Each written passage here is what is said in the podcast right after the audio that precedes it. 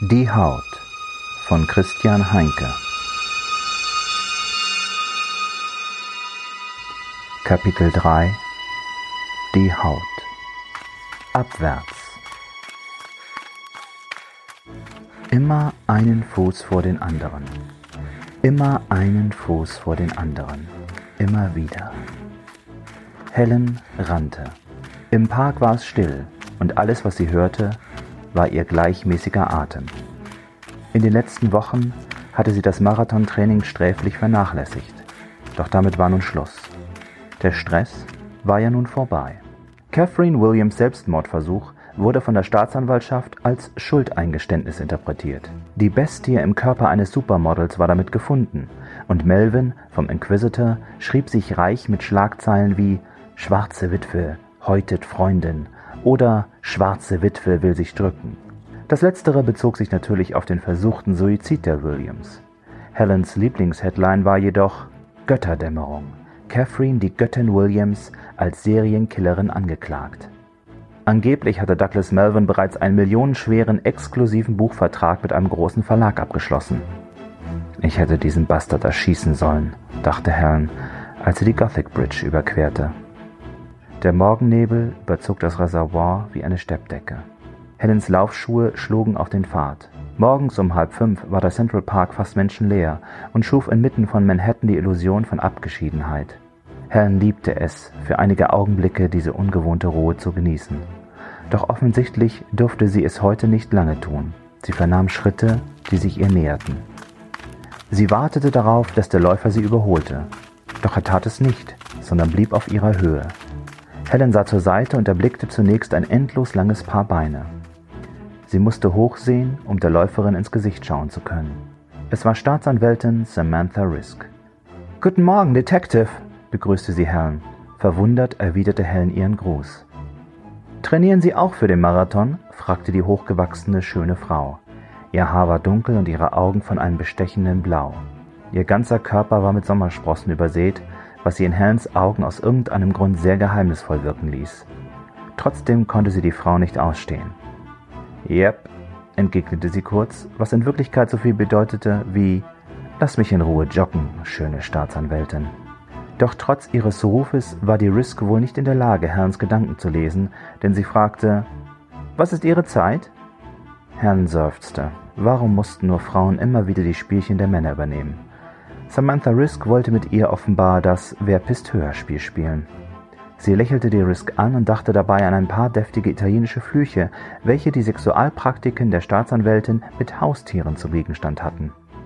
3,23, sagte sie dann. Nicht schlecht, wirklich nicht schlecht. Natürlich hatte dieses Biest von einer Staatsanwältin eine bessere Zeit als Herrn. Sonst hätte sie nie gefragt.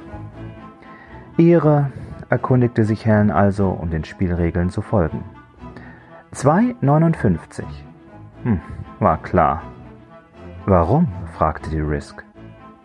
Sie haben die längeren Stelzen.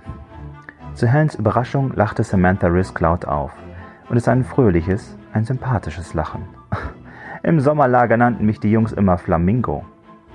Und wie nennen Sie sie jetzt? fragte Helen spitz. Risk runzelte die Stirn. Was ist los mit Ihnen, Helen? Wir haben die Williams doch im Sack. Helen antwortete nicht gleich. Erst nach einer Weile sagte sie, und wenn sie es gar nicht war? Wie meinen Sie das? Die Staatsanwältin stutzte. Gab es nicht einmal so etwas wie eine Unschuldsvermutung? fragte Helen rhetorisch. Die Staatsanwältin blies sich eine Haarsträhne aus dem Gesicht und wirkte damit auf Helen wie eine Jogger-Barbie. Sie haben recht. In dubio pro reo. Für jeden gilt vor dem Gesetz zunächst diese Unschuldsvermutung, bis das Gegenteil bewiesen wird. Bei Catherine Williams traf dies ein.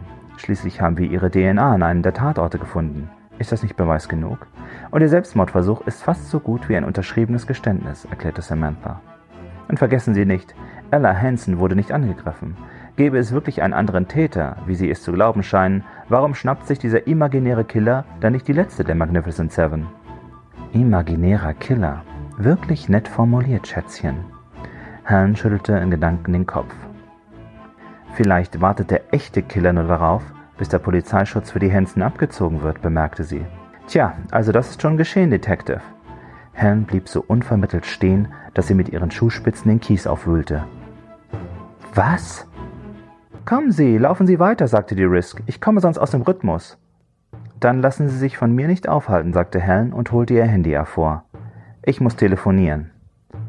Staatsanwältin Risk zuckte die Achseln und lief los. Hat Spaß gemacht mit Ihnen, Helen, rief sie ihr zu. Auf bald. Dann verschwand sie wieder wie eine keltische Göttin im Nebel. Ich komme sonst aus dem Rhythmus, äffte Helen sie nach. Blöde Zicke, fluchte sie und wählte Davis Nummer.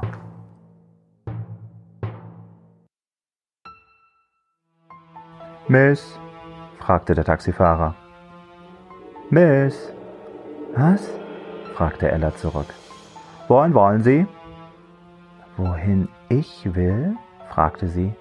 Ja, wohin wollen Sie, Miss? Ella versuchte sich zu sammeln, was ihr ziemlich schwer fiel. Der Alkohol und die Unmenge Stoff, die sie intus hatte, taten das ihre. Sie holte tief Luft, um den Kopf frei zu kriegen. Sie roch teures Rasierwasser auf ihrer Haut und ihr Dekolleté fühlte sich rau an. Dann erinnerte sie sich.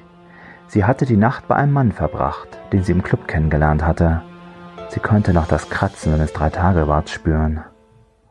Nachdem ihr Polizeischutz aufgehoben wurde, musste sie einfach irgendwo hin, unter Menschen, was im Grunde bedeutete unter einen Mann. Wenn über Holly Golightly das rote Grausen zusammenbrach, ging sie zum Frühstück zu Tiffany's. Ella legte sich einfach unter einen Mann und ließ sich vögeln. Über diese Erkenntnis musste sie hysterisch kichern. Miss? fragte der Taxifahrer wieder. Er war Inder und schien ein bisschen Angst vor ihrer nordischen Präsenz zu haben. Hm? fragte Ella blöd zurück. Sie bemerkte, dass sie in eine dunkelbraune Herrenlederjacke gehüllt war. Ein Blick darunter erklärte auch warum. Sie hatte, außer dieser Jacke, nichts an. Ihre Finger tasteten herum und sie fand ihr Kleid und ihre Pumps. Die Unterwäsche fehlte. Hm, falsch. Sie hatte gar keine getragen. Jetzt fiel es ihr wieder ein. Sie untersuchte die Taschen der Herrenlederjacke, fand eine halbvolle Schachtel Zigaretten und ein mit Diamanten besetztes Feuerzeug. Sie zündete sich eine an. Gott, das tat gut. Sorry, Miss, kein Rauchen im Taxi, sagte der indische Taxifahrer. Meine beste Freundin ist eine Serienkillerin, teilte sie ihm mit. Sie sagte es so, als wäre damit alles erklärt. Nun, aus ihrer Sicht war es das ja auch. Laut der Polizei und den Medien hatte ihre beste Freundin Catherine sieben Menschen gehäutet und ermordet. Wenn das kein guter Grund war, das rote Grausen zu bekommen, dann wusste sie es auch nicht. Ella kramte weiter in den Taschen der Lederjacke und fand einen Geldclip mit Dollarnoten. Miss, nicht rauchen hier, beharrte der Taxifahrer. Ella zog einen Ben Franklin aus dem Geldclip und schob ihn durch den Schlitz in der Plastikscheibe. Park Avenue, sagte sie und blies genussvoll den Rauch gegen die Scheibe. Der Fahrer sah auf den Schein, dann zu Ella, zuckte mit den Achseln und fuhr los. Ella lehnte sich zurück und schloss die Augen. Warum nur Cathy, dachte sie. Warum? Zwei Zigaretten später hielt das Taxi vor dem Eingang ihres Apartmentgebäudes an der Park Avenue. Sie reichte dem Taxifahrer zum Abschied noch einen Ulysses S. Grant und lief dann mit nackten Füßen, ihr Kleid und die Perms in den Händen in die Lobby. Fred, der Concierge, verzog keine Miene, als er sie mit nichts weiter als einer Lederjacke bekleidet hereinkommen sah. Das war wahrlich nicht ihr extravagantestes Outfit gewesen. Sein persönlicher Favorit war das eine Mal, als sie in nichts weiter als Badeschaum gehüllt in die Lobby stürmte. Miss Hanson schien nicht zu einem Schwätzchen aufgelegt zu sein. Fragen Sie erst gar nicht, knurrte sie und hielt erwartungsvoll ihren freien Arm in die Höhe. Fred wusste die Geste zu deuten. Er warf ihr den Schlüssel ihres Apartments zu und sie lief in Richtung des Fahrstuhls. Bevor sie diesen betrat, drehte sie sich noch einmal um und warf Fred einen Kussmund zu. Sie sind ein Schatz, hauchte sie. Dann schloss sich die Tür und sie verschwand. Es war das letzte Mal, dass er Ella Hansen lebend sah. Der heiße Strahl der Dusche hüllte sie in einen schützenden Schleier aus Wasser und Dampf. Das rote Grausen bröckelte von ihr ab und zerfiel schließlich zu Staub. Ein Fick und eine heiße Dusche. Mehr brauchte es nicht, stellte sie fest. Sie öffnete die Glastür, urbelte sich ab, schlüpfte in ein Kimono, schlang sich ein kleines Handtuch um die Schultern und rieb sich damit ihre Haare trocken. Dann trat sie ans Waschbecken mit dem großen Spiegel, hielt das Handtuch vorsichtshalber unter ihr Kinn, nahm ihr Glasauge heraus und verstaute es in der dafür vorgesehenen Schatulle. Dann streifte sie eine weiße Augenklappe über. Kaum jemand wusste von Ellas Behinderung. Mit 16 hatte sie begonnen, Heroin zu spritzen. Als bei einem Shooting für Schuhe die Einstichnarben zwischen ihren Zähnen auffielen und sie daraufhin ein paar lukrative Jobs verlor, hatte ein Freund ihr gezeigt, wie man sich den Schuss in den Augapfel setzte. Einige Jahre ging das gut, doch dann spritzte sie einmal mit einer schmutzigen Nadel. Das Auge entzündete sich so heftig, dass es schließlich nicht mehr zu retten war. Shit happens. Es klingelte an der Tür. Ella wusste nicht, wie spät es war, aber es war eindeutig zu früh für irgendwelchen Besuch. Sie ging zur Tür und sah durch den Spion. Ein gut aussehender junger Mann an Krücken stand im Flur. Ich kaufe nichts, verschwinden Sie, rief sie durch die Tür. Maggie? Bitte, Maggie, lass mich rein, rief der junge Mann geknickt. Offenbar hatte er getrunken, denn er wiegte auf Jelson hin und her wie ein Matrose bei schwerer See. Hier wohnt keine Maggie, rief Ella genervt. Maggie, bitte, flehte der junge Mann wieder. Verdammt, knurrte Ella, ging ins Badezimmer zurück, um sich ihr Glasauge wieder einzusetzen. Ella riss die Tür auf. Sie sind nicht Maggie, stieß der betrunkene Mann verblüfft aus. Ganz recht, ich bin nicht Maggie, schwör ab. Aber ich muss zu Maggie. Hat diese Maggie auch einen Namen? Klar. Und wie lautet er? Kenny, Maggie Kenny, aber Sie sind nicht Maggie Kenny. Kenny, überlegte Ella. Oh Mann, sie seufzte schließlich. Maggie Kenny wohnte 1903, hier ist 1803. Sie sind im falschen Stockwerk, Mister. Falsches Oh scheiße, tut mir leid. Dann können Sie gar nicht Maggie sein. Oh scheiße. Ganz genau. Sie wollte die Tür schließen, doch eine der Krücken verhakte sich zwischen ihr und dem Türrahmen. Warten Sie, Vorsicht, die brauche ich. Verzweifelt versuchte er die Krücke herauszuziehen, verlor dabei das Gleichgewicht, schwankte wie ein gefällter Baum, der sich noch nicht entschieden hatte, in welche Richtung er fallen sollte. Passen Sie auf, rief Ella, doch er stürzte bereits vornüber. In einer Parodie einer stürmischen Umarmung fielen beide in Ellas mit weichem Teppich ausgelegten Flur. Oh, tut mir so leid, jammerte der Mann. Schon gut, ächzte Ella, die von seinem Gewicht fast erdrückt wurde. Ist, ist Ihnen was passiert? Äh, ich glaube nicht, antwortete sie, als sie wieder Luft bekam. Gut, sagte der Mann mit einer plötzlich ganz nüchternen Stimme und hieb seine Faust in Ellas Gesicht. Ja? fragte Fred, als eine kleine verschwitzte Frau im Jogginganzug an seinen Tresen trat. Sie holte eine Polizeimarke hervor. Detective Helen Louisiani, NYPD. Ich muss dringend zu Ella Hansen. Sie haben Glück. Ist etwa vor einer Stunde hier reingerauscht. Apartment 1803, antwortete Fred. Das Wie von Ella Hansens Ankunft behielt er für sich. Es lohnte sich zu schweigen. Zu Weihnachten belohnte die Hansen seine Diskretion immer mit einem sehr großzügigen Trinkgeld. 1803? fragte Louisiani und wurde blass. Das achtzehnte Stockwerk? flüsterte sie. Ganz recht. Fred beobachtete, wie sie mit hängenden Schultern zum Fahrstuhl hinüberging, den Knopf drückte und nervös wartete. Nur Geduld, rief er ihr zu. Der Aufzug ist gerade erst runter ins Untergeschoss gefahren. Dauert einen Moment. Die Polizistin sah ihn an. Gerade erst? Ja, vor ein paar Minuten. Wieso? Shit, fluchte sie und zog aus einem Halfter an ihrer Wade eine kleine Handfeuerwaffe. Wow, Lady, begann Fred.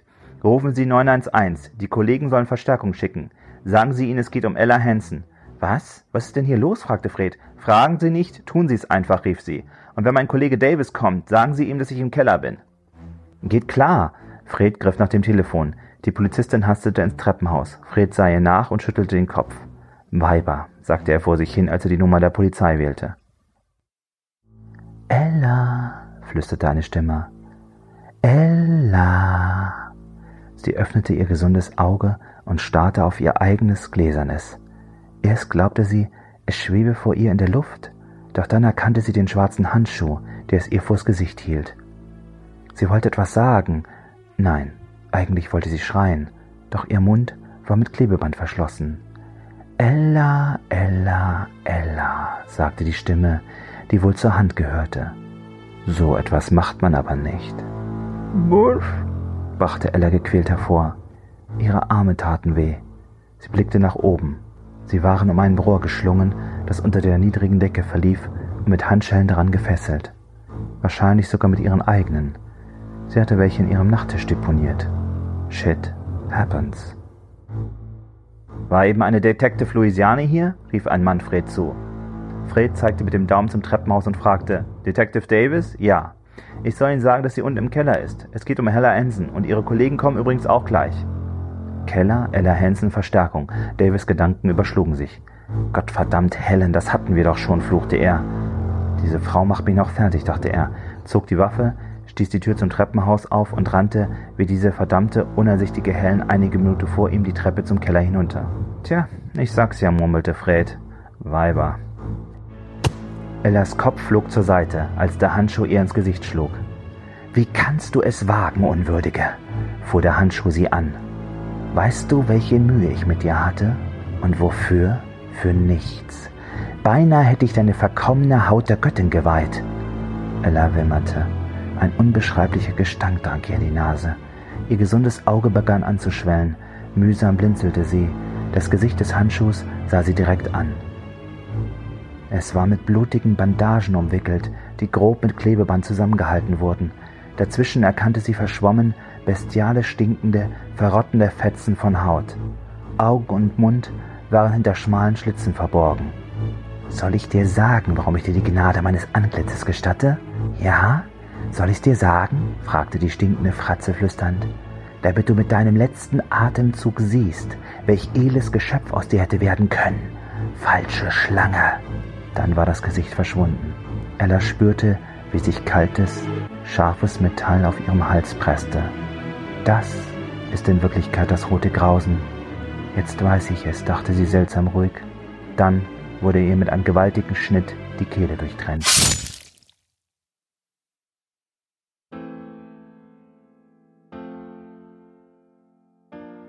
Nein, rief Helen, als sie durch die offene Tür des Heizungsraums trat. Ella Hansen hing wie ein Schluck Schlachtvieh, an Händen und Füßen gefesselt, die Kehle aufgeschletzt von der Decke. Helen stürzte zu ihr, presste ihr die Hände auf die klaffende Wunde und schluchzte Nein, nein, nein, nein. Der Frau fehlte ein Auge, das andere war geschwollen und Helen merkte erst gar nicht, dass die Sterbendes aufriss. Ihrem verletzten Kehlkopf entwich ein leises Stöhnen. Was? fragte Helen und löste vorsichtig das Klebeband von Ellas Mund. Krausen? Ella nickte. Mund? Nein, Mann? Wieder nickte Ella. Hat? Was hat der Mann? Ella schüttelte den Kopf. Haut. Was? Haut. Haut? fragte Helen tränerstickt nach. Ella nickte und starb. Bitte, nicht flehte Helen, obwohl sie wusste, dass es bereits zu spät war. Madre Dio, perdonami. Es tut mir so leid. So leid, schluchzte sie. Helen, rief Davis. Oh Gott, er war mit einem Satz bei ihr. Helen, bist du verletzt? Sie hockte neben Ella Hansens Leiche auf dem Boden. Nein, entgegnete sie abweisend. Mit der blutigen Hand wischte sie sich die Tränen aus dem Gesicht. Dann stand sie auf. Davis wollte ihr helfen, doch Barsch wehrte sie ab. Fass mich nicht an! Er sah die Tote an und schüttelte ungläubig den Kopf.